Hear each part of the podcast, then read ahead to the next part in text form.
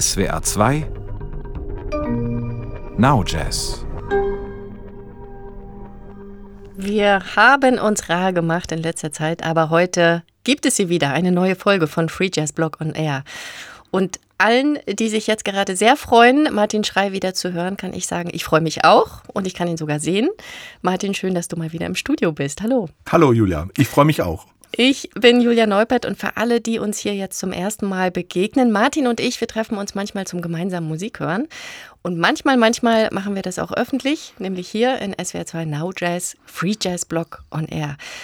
Der Free Jazz Blog ist eine internationale Online-Plattform für Albumrezensionen, Interviews, Konzertbesprechungen, für Free Jazz und angrenzende Musikarten. Und Martin schreibt als einer von vielen Autorinnen und Autoren für diesen Blog. Heute treffen wir uns hier zum Reden über Musik, die sich mit Black History beschäftigt.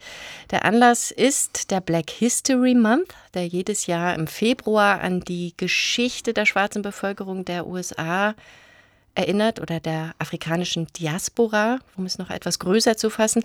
Martin, du bist im wahren Leben Englischlehrer. Kannst du das vielleicht noch ein bisschen besser erklären, den Black History Month? Seit wann gibt es den und, und warum? Ja, es gibt ihn eigentlich seit 1926. Oh wow, so lange schon. Ja, aber da hieß er halt anders und es war eine Woche und er wurde von einem Historiker, Carter G. Woodson, eingeführt und er wurde deswegen gewählt, weil sie mit dem Geburtstag von Abraham Lincoln, nämlich am 12. Februar, und dem von Frederick Douglass am 14. Februar zusammenfällt. Also Frederick Douglass ist ein befreiter Sklave, vielleicht einer der wichtigsten Intellektuellen im 19. Jahrhundert, der schwarzen Intellektuellen. Den Black History Month gibt es dann seit 1970. Also man sollte dann eben die Gelegenheit ergreifen, auf die allzu oft vernachlässigten Leistungen von African Americans in allen Bereichen der Geschichte einzugehen und diese zu würdigen. Das wird aber durchaus auch kritisch gesehen. Also Morgan Freeman zum Beispiel hat gesagt, er, er wolle keinen Black History Month. Schwarze Geschichte ist amerikanische Geschichte.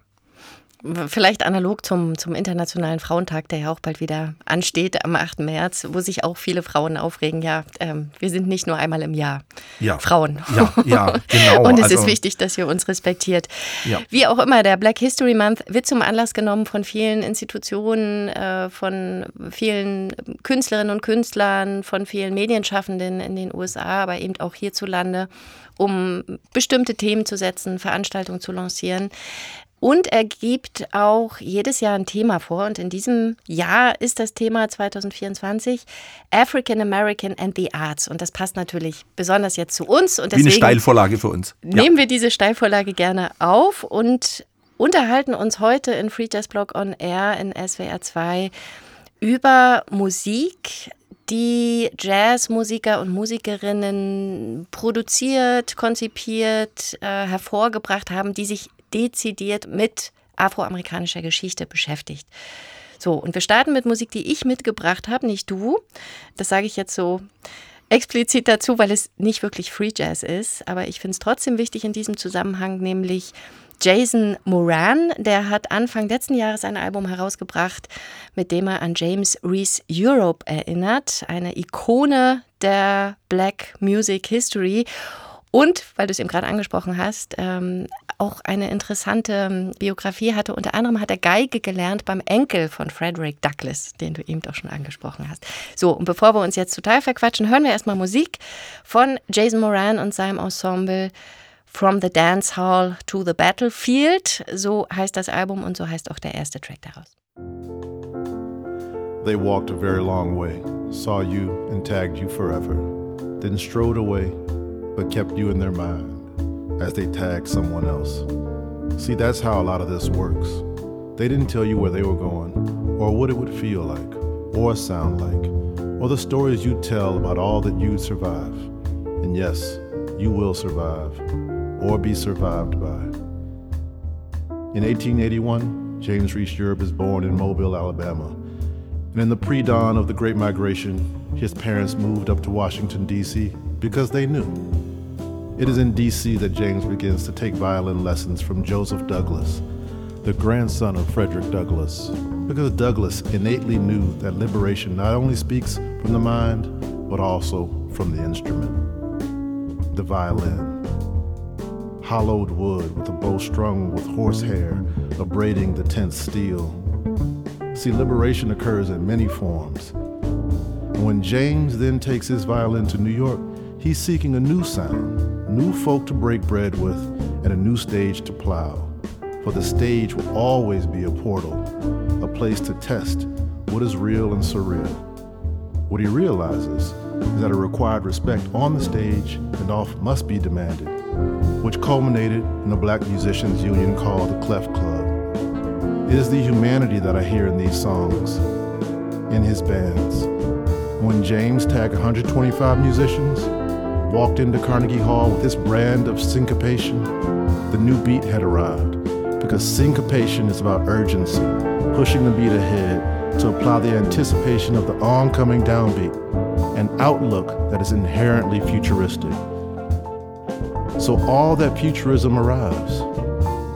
But the indoor stage proved only preparation for another dangerous stage, the battlefield of World War I.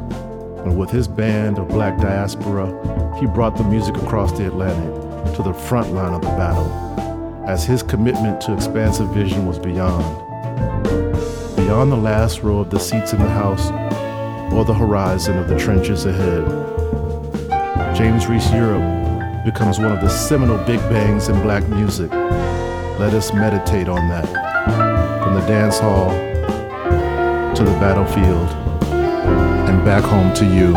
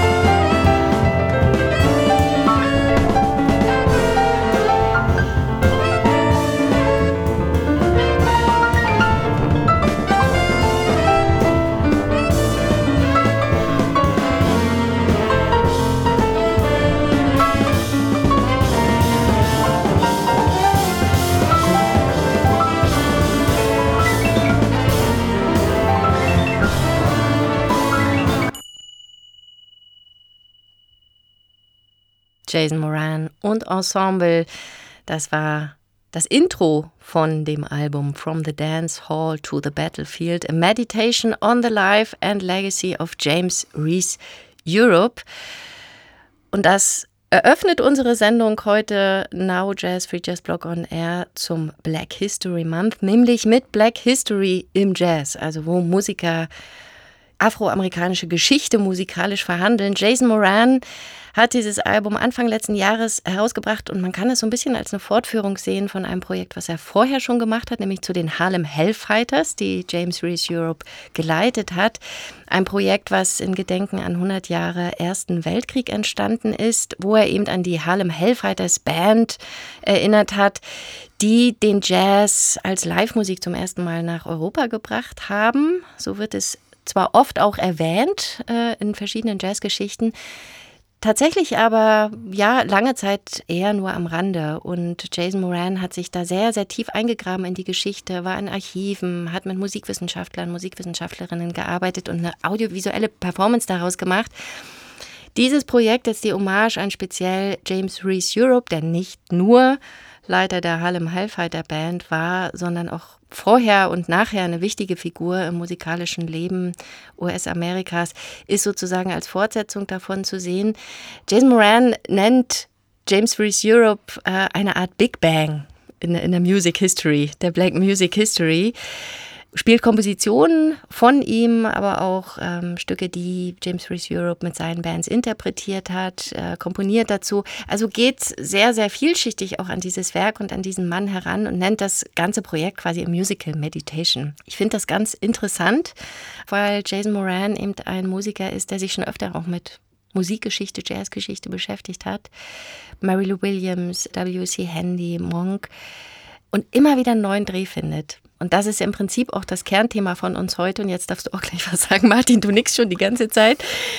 Ja, wie verhandelt man solche Geschichten? Also, erstmal, weil du meintest, also das Stück, das wir jetzt gehört haben, das war jetzt tatsächlich nicht so Free Jazz-lastig, wobei man da auch schon gemerkt hat, in welche Richtung das geht. Aber wenn man das ganze Album anhört, dann gibt es da schon wahnsinnig freie Passagen er macht ähm, jetzt kein musikalisches Reenactment sozusagen. Also nee. er spielt jetzt nicht äh, Musik der 1920er Jahre nach, sondern genau, nee. bringt die schon in Kontext von genau. heute. Und er macht ja dann, also weil du das gesagt hast mit dem Big Bang zum Beispiel, er hat, also weil du auch gesagt hast, er, er hat dann noch ganz viel mehr gemacht, also so ein andere Orchester noch gehabt, das Clef Club Orchestra. Er hat dann... Er hat vor allem die erste quasi Musikergewerkschaft gegründet genau. mit dem äh, Clef Club ja. und die haben in der Carnegie Hall gespielt und so. Richtig, und, das und zwar lange Sachen, vor, vor Benny Goodman genau. und, und Gershwin und genau. so. Das sind alles Sachen, die man eben nicht weiß.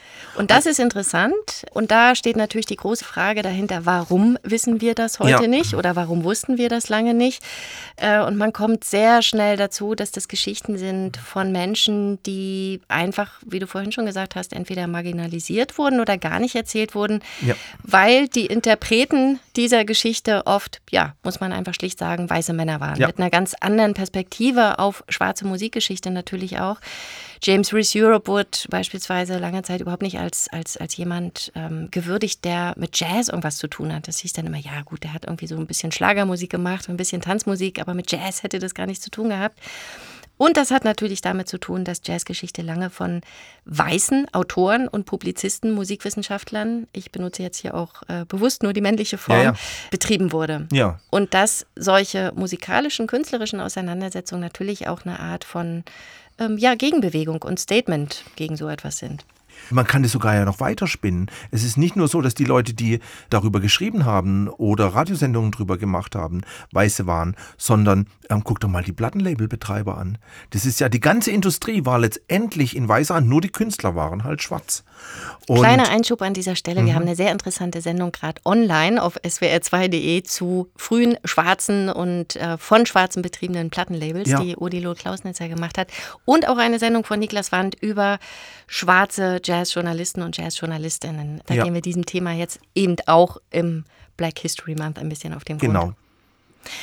Was ich jetzt aber eigentlich mit dir ganz gerne angehen würde, ist die Frage eben, wie wird hier was erzählt? Ähm, also einerseits ist natürlich auch das Erzählen von Geschichte aus westlicher oder eurozentrischer Perspektive immer an bestimmte Kriterien gebunden. Ne? Man erzählt chronologisch mit einer Fixierung auf ganz wenige Personen oder Helden, nennen wir es mal so, oder Orte. Man trennt auch ganz, ganz stark in der westlichen Geschichtsschreibung irgendwie Privates von, von Öffentlichem. Also alles das, was irgendwie private Geschichte ist, kommt da so gut wie gar nicht vor. In anderen Kulturen äh, funktioniert eben Informationsvermittlung auch ganz anders, vor allem in den Oral Cultures, genau. zu denen die afroamerikanische Kultur letztendlich auch ja. sich zählen kann. Also da spielt mündliche Überlieferung eine größere Rolle von Texten, von Erinnerungen, von auch Erzählstrukturen. Das zyklische Erzählen spielt eine ganz andere Rolle. Und es ist viel weniger irgendwie wichtig, so ganz konkret sich an Daten oder bestimmte ja. Orte zu halten. Und da setzen künstlerische Projekte eben auch oft an, über die wir heute reden, die sich mit Black History beschäftigen. Und eines der umfassendsten und ambitioniertesten der letzten Jahre ist in dem Zusammenhang der Zyklus Coin Coin von Matana Roberts, ja. den wir jetzt im Programm haben. Magst du das vielleicht kurz einordnen? Ja, wir beschäftigen uns jetzt mit dem fünften Kapitel von äh, diesem Zyklus. Und vor zwölf Jahren hat Matana Roberts, eine schwarze Saxophonistin, dieses Projekt gestartet und es war von Anfang an unglaublich ehrgeizig. Sie möchte in zwölf Kapiteln die Kunst, Musik und Theaterkonzepte die sie hat, zu einer Darstellung der afroamerikanischen Geschichte verbinden, für die sie das Leben von sieben Generationen ihrer Familie recherchiert hat. Also genau das, was du gesagt hast. Die Verbindung von Privatheit mit öffentlicher Geschichte. Und das ist natürlich, man muss sich das mal überlegen. Das ist ja ein Lebensplan. Ähm, das Ding heißt Coin Coin, weil es im ersten Teil um äh, Marie-Therese Coin Coin geht. Ähm, Oder Coin Coin. oder Coin Coin. Ja, sie hieß auch Marie-Therese Metoyer. Es war eine Geschäftsfrau, Plantagenbesitzerin, Ärztin und befreite Sklavin. Unglaubliche Lebensgeschichte. Im neuen Album In the Garden Roberts erzählt die Geschichte ihrer, einer ihrer direkten Vorfahrin, äh, nämlich ihre Ur-Urgroßmutter. Die starb an den Folgen einer illegalen Abtreibung. Und es ist eine typische Geschichte schwarzer Frauen zu Beginn des 20. Jahrhunderts. Naja, und sie zieht damit natürlich eine direkte Natürlich. Linie zu dem, was vor ein paar Jahren wieder passiert Genau. ist in den USA, als dann nämlich der Supreme Court, der in Trumps Amtszeit ja ziemlich ja, umbesetzt wurde, sage Ja. ich mal, mit etlichen konservativen Menschen. Genau, es geht um. Roe, versus Wade. Genau, genau. das Recht auf Abtreibung für Frauen wieder stark eingeschränkt hat, muss Ganz man genau. sagen. Und es betrifft vor allem schwarze Frauen, die sich eben oft nicht leisten können, in andere Bundesstaaten zu gehen und legale Abtreibung vorzunehmen. Also das ist ein, ein Link, den Matana Roberts hier mit dieser Geschichte aus den 1920er Jahren bis in die 2020er Jahre Absolut. ganz bewusst auch schlägt. genau. Wir hören mal rein. Matana Roberts und ihr Ensemble, zu dem übrigens mal wieder äh, die Crème de la Crème von äh, Musikern und Musikerinnen gehören, die gerade so in Amerika unterwegs sind. Äh, Corey Smythe ist dabei, äh, Jamie Branch war noch mit dabei, die im letzten Jahr Sie wird zumindest erwähnt. Ja. Also sie war auf jeden Fall eingeplant und sie hat dann irgendwie so ein, so ein äh, sie bekommt so einen Link quasi für Courage. Ah ja, Ja, so. Mhm. okay. Wen erwähne ich noch? Darius Jones Darius vielleicht. Jones, genau. auf jeden Fall. Mhm. Also alle die und noch viel mehr sind dabei in diesem Ensemble, was wir jetzt hören. Von Coin Coin Chapter 5 in the Garden, der Track For They Don't Know. Even if I explained myself, my reasoning, no one would really believe me. His youngest sister, who always seemed to lack basic kindness, had turned his entire clan against me by the time I was able to pull them apart from some of her sorry, gossiping ways. And so once again, I just laid there I laid there on Dr. O'Hara's cold gray table and wondered, does he see me? Again, gaze so absent. Another on a mission that I seemed only included as minor character in yet another oh so pious backstory. Though I liked Dr. O'Hara very much, he was always very cheery towards me as a child, but that night, that night, all I saw was his judgment. Gal, how could you get yourself in such a mare's nest? He said. As if I had created some replica of the Virgin Mary's locust on my lonesome. The audacity of these rappers with that dangle between their legs.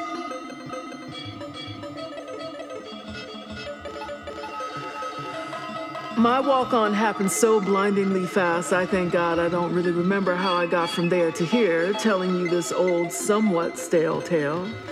But I am here, and at least I know through the eyes of my great granddaughter, I am seen and I have been heard.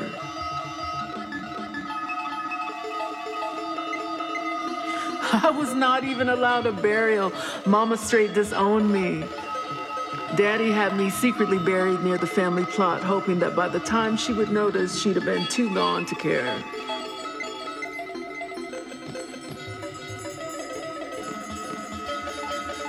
My little bits were sent back down to live with their daddy, who, in his own grief, or whatever love he had left for me, disappeared never to be seen alive again. They were lovingly taken care of by extended family, raised as orphans, but never made to feel as such, told that I had died in a hard childbirth. Which I suppose is somewhat true, only in that what was birthed was my voice and what died was my judged silence.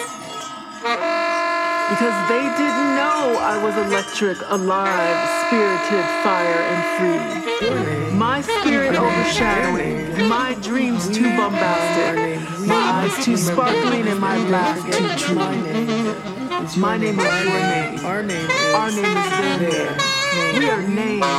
We remember. They forget. We. My name is your name.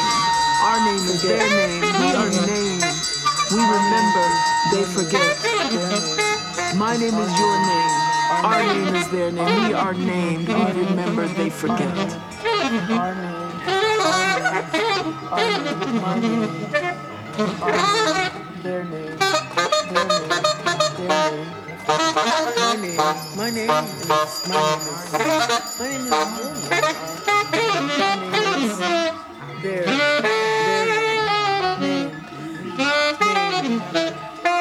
they forget. My name is your name, our name is their name, we are named, remember they forget. My name is your name, our name is their name. My name is your name, our name is their name, we are named, we remember they forget. My name is your name, our name is their name, we are named, we remember they forget. My name is your name, our name, our name, our name is their name. We are named, we remember, they forget. My name is your name. Our name is their name. We are named, we remember, they forget. My name is your name. Our name is their name. We are named. We remember,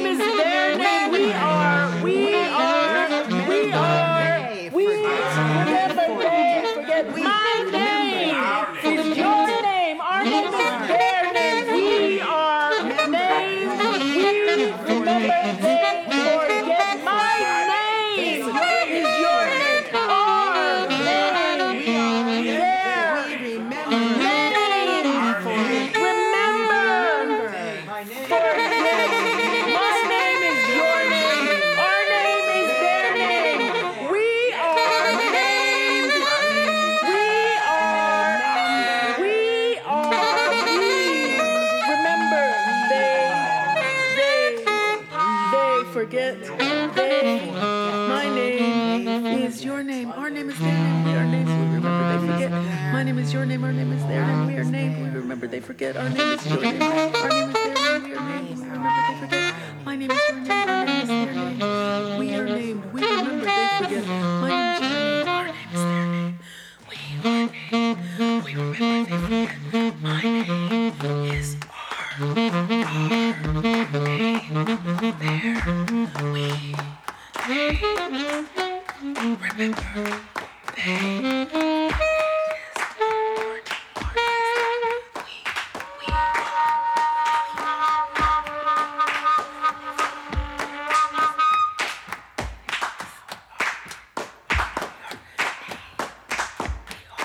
For They Don't Know, Martana Roberts von Coin Coin Chapter 5 in the Garden. Martin, My Name is Your Name. Das ist ein Mantra, was immer wieder auftaucht, auch in der Erzählstimme sozusagen der Urgroßahnen, die hier ihre Geschichte erzählt, ihr Einzelschicksal erzählt auf diesem Album. Aber mit diesem Mantra macht Matana Roberts natürlich deutlich, ähm, das ist kein Ausnahmeschicksal, es ist kein Ausnahmefall, es betrifft uns alle und bringt das in ja auch eine musikalische Vielstimmigkeit, die diese private Geschichte zu einer öffentlichen, allgemeinen Geschichte macht. Kann man das so sagen? Das kann man sehr wohl so sagen. Also hier ist es am prominentesten in dem Stück. Auf dem Album ist es so, dass es immer ein Stück gibt, in dem die Erzählstimme vorhanden ist und dann wieder ein Instrumentalstück. Und jedes Stück, das die Erzählstimme beinhaltet, endet mit diesen Worten. Und du sagst es ja nochmal zur Wiederholung: My name is your name, our name is their name, we are named, we remember, they forget. Das ist ja wie das Motto für diese Sendung. Genau darum geht's. Oder beim Black History Month. Genau darum geht's.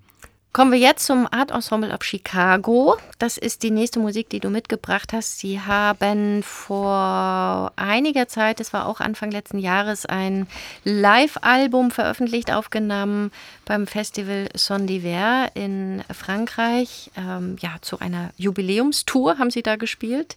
Das Album heißt The Sixth Decade die sechste Dekade.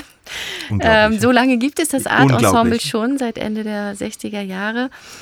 Ähm, und hier ist natürlich auch ganz interessant, das ist ein Ensemble, was selbst schon Jazzgeschichte ist, auch in den Unbedingt. verschiedenen Besetzungen, Ja. die es ähm, durchlaufen hat.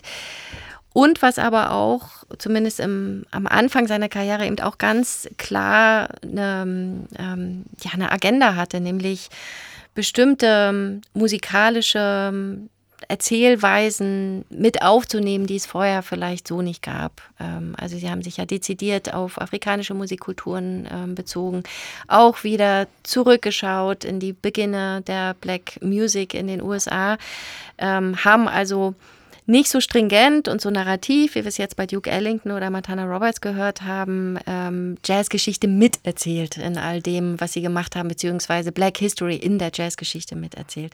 Bevor wir darüber gleich reden, würde ich sagen, hören wir mal rein in dieses Album Uh, New Coming, das Art Ensemble of Chicago, in einer Aufnahme von 2020 aus Paris. Bitteschön. Bridgewater,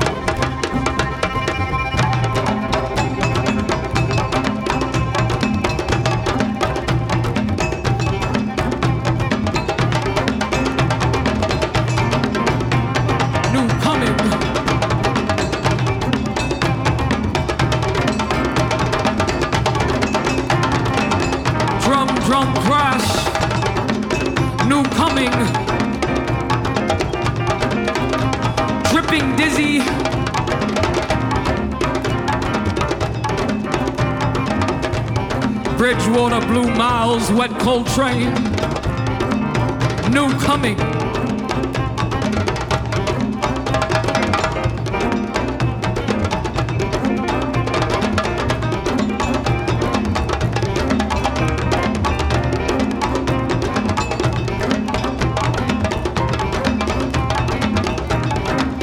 Bolden Armstrong, Catwalk, Havana, Congo, Hot Jazz.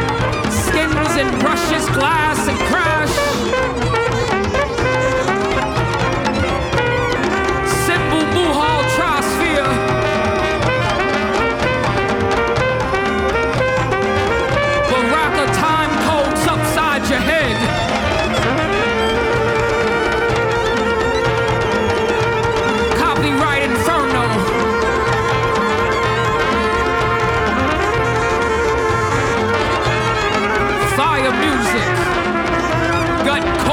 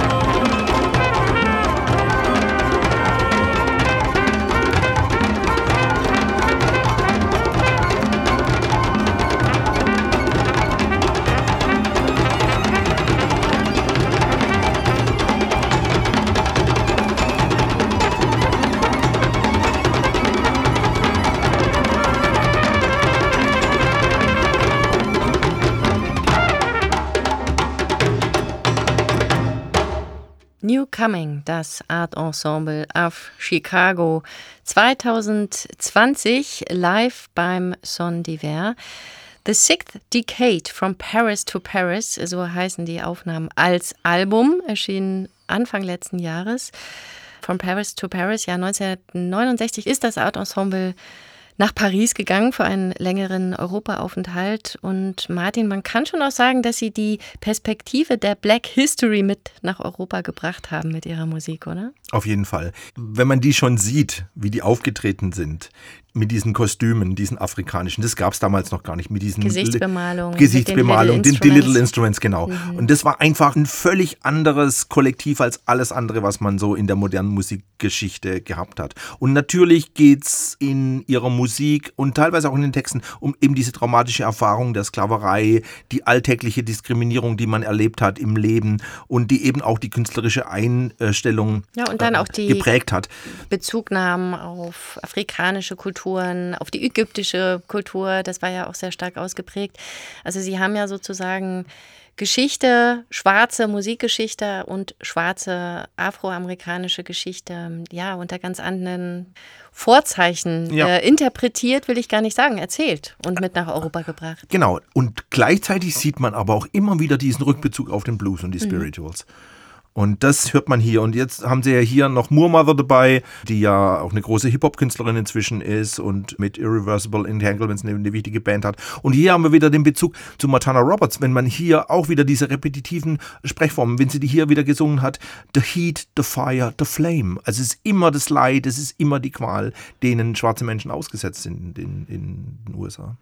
Aber da möchte ich kurz widersprechen, Mhm. es geht nicht, oder also so höre ich es zumindest, nicht nur um die Leiterfahrung und Nee, um den. Schmerz, äh, weil das ist ja schon auch ähm, eine Erzählweise, der sich viele Afroamerikaner und Amerikanerinnen irgendwann ja entgegengestellt haben, im Sinne von, unsere Geschichte ist nicht nur die Geschichte der Versklavung. Nee, Ja. auf jeden Fall. Da würde ich auf jeden Fall zustimmen. Aber interessant finde ich, dass die inzwischen hier auf diesem Album und die sechste Dekade, äh, die sie hier ansprechen, ja wieder so klingt wie 1969 Mhm, musikalisch. ähnlich, ja. Was ich vielleicht noch in dem, in dem Zusammenhang? Zusammenhang, Dankeschön, ansprechen wollte, ist, ob du denkst, dass, also Ensemble auf Chicago, es steckt schon im Namen, ist eine Band aus Chicago, ob du das Gefühl hast, dass in Chicago viele Musikerinnen und Musiker eine besondere Haltung zur Black History haben. Also wir haben jetzt Matana Roberts, die auch einen engen Bezug zu Chicago hatte oder auch immer noch hat, gehört. Wir hören gleich noch Wadada Leo Smith, wir haben das Art Ensemble gehört. Es gibt auch noch ähm, Leute wie äh, Angel Batavi, die im letzten Jahr auch ähm, ein größeres Projekt veröffentlicht hat mit Bezug zur Black History. Ähm, ist das irgendwie ein Ort, an dem es selbstverständlicher ist, sich mit Black History auseinanderzusetzen oder ist das jetzt irgendwie nur Zufall? Es ist sicher kein Zufall, weil es eben in Chicago auch das AACM gibt, ähm, also die Association for the Advancement of Creative Musicians und die natürlich sich darauf auch beruhen. Aber ich glaube, dass es tatsächlich auch so einen, so einen historischen Bezug hat. Ich meine, Chicago war letztendlich der Endpunkt der Leute, die aus dem der Sklaven, die befreit waren und in den etwas freieren Norden gegangen sind, über Memphis und dann letztendlich war Chicago die letzte Station eigentlich. Man kann es schon begründen, dass, dass es so schon ein besonderer Ort ist. Zumindest das Kollektive spielte da seit vielen Jahrzehnten ähm, eine viel größere Rolle als in New York und viele dieser Projekte, mit denen wir uns heute beschäftigen, beruhen auch auf so einem Kollektivgedanken. Das, was ich vorhin schon meinte, nicht auch irgendwie die eine Person im Genau. Mittelpunkt, sondern man erzählt Geschichte als eine kollektive Erfahrung. Damit kommen wir jetzt zur nächsten Musik. Wadada Leo Smith hast du mitgebracht. Ähm, Fire Illuminations heißt ein neues Album von ihm, also aus dem letzten Jahr. Was ist das für Musik? Erzähl mal, ist das auch eine Musik, die ganz klassisch Jazzgeschichte erzählt oder Black History erzählt? Ich meine, Wadada Leo Smith hat ja verschiedene konzeptuelle Projekte auch schon gehabt, Antinationalparks der USA zum Beispiel. Ähm, worum geht's hier?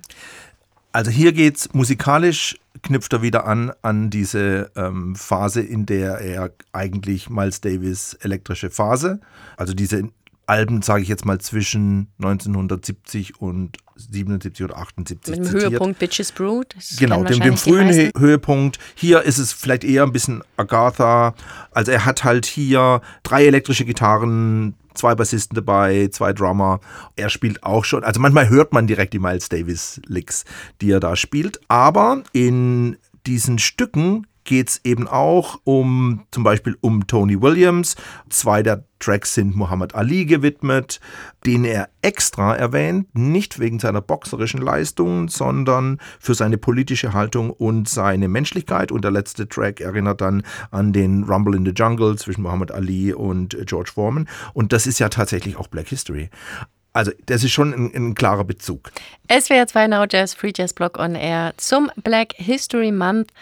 Im Februar hören wir in dieser Sendung, was Jazz mit Black History anstellt, beziehungsweise wie Black History musikalisiert wird von verschiedenen Jazzmusikern und Musikerinnen. Und jetzt hören wir in das eben angesprochene Album rein, Wadada Leo Smith and Orange Wave Electric, Muhammad Ali's Spiritual Horizon.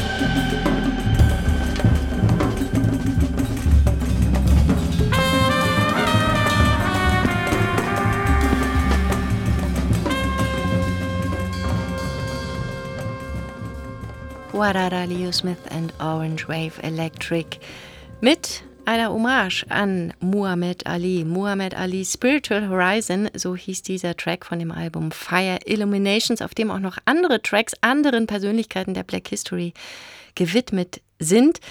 Und auf dem der Grundton der Musik schon eine Hommage an sich ist, nämlich an die elektrische Phase von Miles Davis. Was ich ganz interessant finde, Martin, weil genau diese Phase ja von der Jazzkritik tatsächlich lange Zeit ziemlich geschmäht wurde. Total. Also äh, das kann man sich gar nicht vorstellen. Also das war ja wie eine Metamorphose.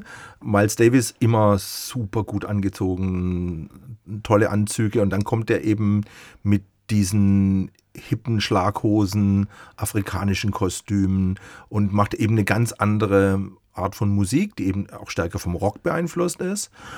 Da haben viele gesagt, das ist ja eigentlich kein richtiger Jazz. Genau, und es ist äh, der Vorwurf des Kommerzes wurde genau. ihm gemacht und, und, des Ausverkaufs des Jazz. Und der kam ja nicht nur, sage ich mal, von traditionsbehafteten Jazzkritikern, sondern auch mal, von Avantgarde-Musikern. Nee, sagt ja Wynton Marsalis bis heute. Das auch, aber ich meine, von Seiten der Avantgarde und ja, des Free Jazz kamen ja die Vorwürfe auch. Und insofern ist auch diese Anverwandlung von Wadada Leo Smith hier, dieser elektrischen Phase, für mich irgendwie ja, eine Art Umerzählung von Jazzgeschichte oder mhm. neue Interpretation von ja. Jazzgeschichte, was ich auch ganz interessant finde. Wadada Leo Smith ist ja einer von den Musikern, die inzwischen, also er ist auch über 80, glaube ich, inzwischen, ja. ne? ein ziemliches Renommee haben und zwar auch in akademischen Kreisen. Da gehören etliche andere auch dazu, die Professuren oder Dozentenstellen an Universitäten, an Colleges, an Hochschulen innehaben seit ein paar Jahren oder sogar Jahrzehnten und wo ich so ein bisschen den Eindruck habe, dass auch durch solche Leute natürlich Black History und Black Music History einen anderen Stellenwert auch bekommen haben in so akademischen Zirkeln. Wir stecken da jetzt nicht drin, aber nee. teilst du so ein bisschen diese, diesen Eindruck? Also ich glaube, dass wirklich Jazz in ähm, Academia ist Jazz wirklich angekommen, auch in den USA. Also könnte man jetzt endlos viele Namen äh, nehmen, auch wieder viele Leute aus Chicago. Anthony Braxton. Also nur um vielleicht mal so einen, einen großen Namen noch. Ja, nicht ähm, nur Jazz, sondern eben nee, auch der Diskurs genau, über der, Jazz der, als schwarze kommt, Musik. Genau, der, das geht ja gar nicht anders. Mhm. Man kann das ja nicht losgelöst von seiner Geschichte, von, von der Sozialgeschichte auch erzählen. Das ist, das ist völlig unmöglich. Und dadurch ist es, glaube ich, auf jeden Fall angekommen. Inwiefern das dann halt wieder weiter runter durchsickert, ein bisschen das Bewusstsein von einfachen Leuten und das ist wieder was anderes. Wir kommen zu James Brandon Lewis, der, wie ich nachgelesen habe, ich wusste es jetzt nicht ad hoc, auch Unterricht hatte bei Wadada Leo Smith. Ah, oh, es passt aber. er hat bei ihm studiert und auch von ihm hast du ein Album mitgebracht, was nicht mehreren, sondern einer historischen Person der Black Music gewidmet ist. Mahalia Jackson. Mahalia Jackson, genau. Und auch das musste ich nachlesen. James Brandon Lewis äh, schreibt in den Liner Notes, dass er auf die Musik durch seine Großmutter gekommen ist. Also auch hier haben wir wieder die Verquickung von genau. Privat. Genau, man merkt jetzt so langsam, also am, am, am Ende der Sendung, wie das tatsächlich alles zusammenhängt. Dass es kein Zufall ist. Ne? Dass es eben hier die persönliche Verbindung ist und dass eine persönliche Geschichte auch immer mit einer öffentlichen Geschichte zusammenhängt. Und dass es absolut ab, absichtlich ist und dass es auch in den Mittelpunkt gestellt wird. Und was er hier macht mit seinem Red Lily Quintett, zu dem William Parker, Chet Taylor, Kirk Knafke und Chris Hoffman noch gehören, ist, dass er das Repertoire von Mahalia Jackson sich vornimmt. Ähm, also sie war natürlich vor allem bekannt als Gospel- und Spiritual-Sängerin. Er nimmt hier wirklich Klassiker unter die Jazz-Lupe, vielleicht kann man das so sagen. Also er verzichtet auf ein Abspielen dieser Sachen in ihrer Art und Weise, die zu interpretieren, sondern interpretiert sie ganz neu, nimmt aber tatsächlich durch das Repertoire ganz, ganz starken Bezug auf Mahalia Jackson und ihr Vermächtnis. Und wir hören mal rein in Swing Low, James Brandon Lewis und sein Red Lily Quintett.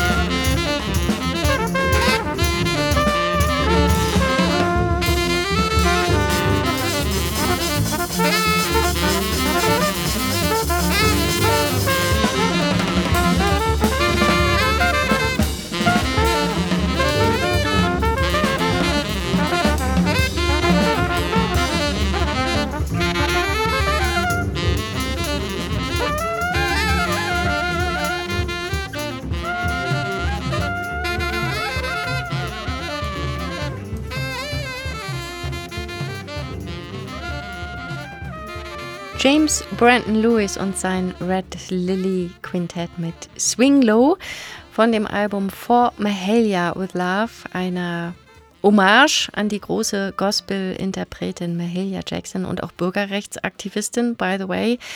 Einer wichtigen Person auf jeden Fall der Black nicht nur Music History. Ähm, das Album davor war tatsächlich, wir haben uns kurz während der Musik darüber unterhalten, Martin, auch eine Hommage aber in dem Fall nicht an einen Musiker und nicht an eine so bekannte Person wie Mahalia Jackson. Das sagen jetzt wir. Und in der schwarzen Geschichte würde man sagen, doch, den muss man kennen. Nämlich, uns nicht so bekannt, uns hätte so ich besser sagen ja, müssen. Nee, nee, also wir, wir tun das ganz einfach, natürlich. Mhm. Und ich, ich kannte den, bevor ich das Album von äh, James Brandon Lewis gehört habe, ich kannte den auch nicht, nämlich äh, George Washington Carver.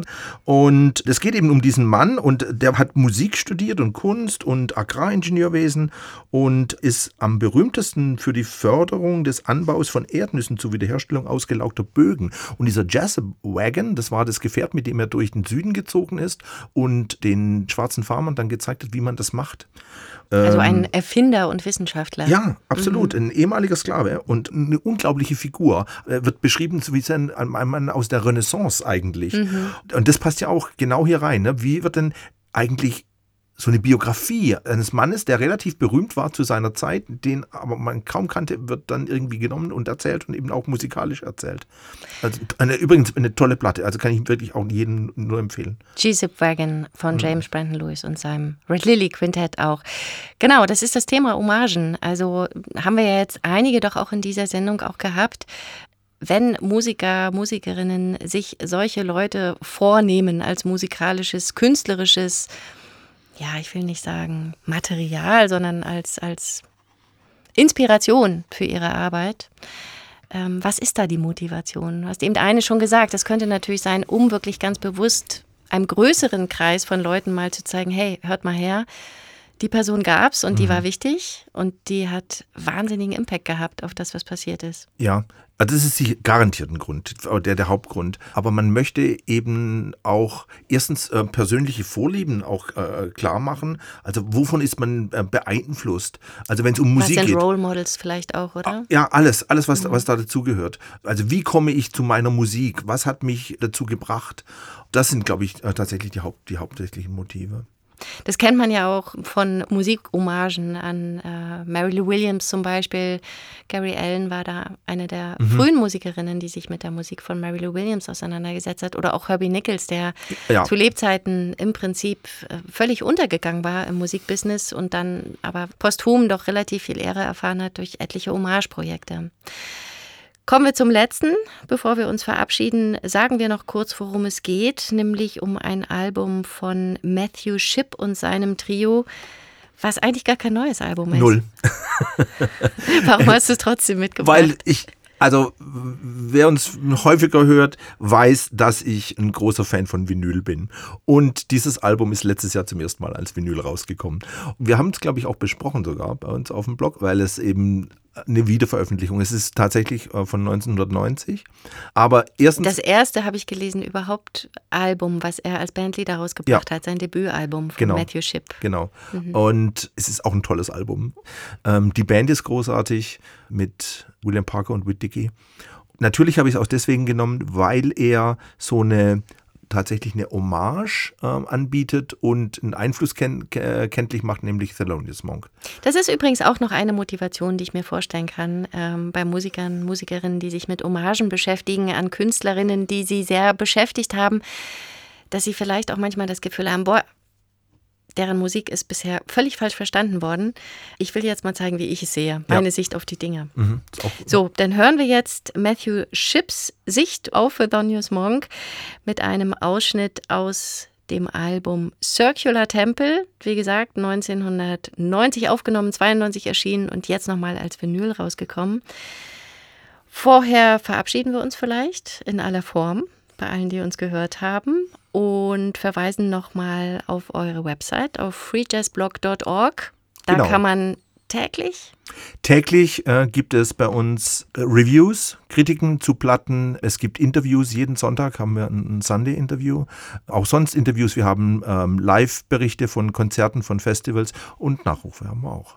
Bei uns heißt die Website swrkultur.de und auch da findet man einiges, zum Beispiel die Sendung von heute, 30 Tage zum Nachhören.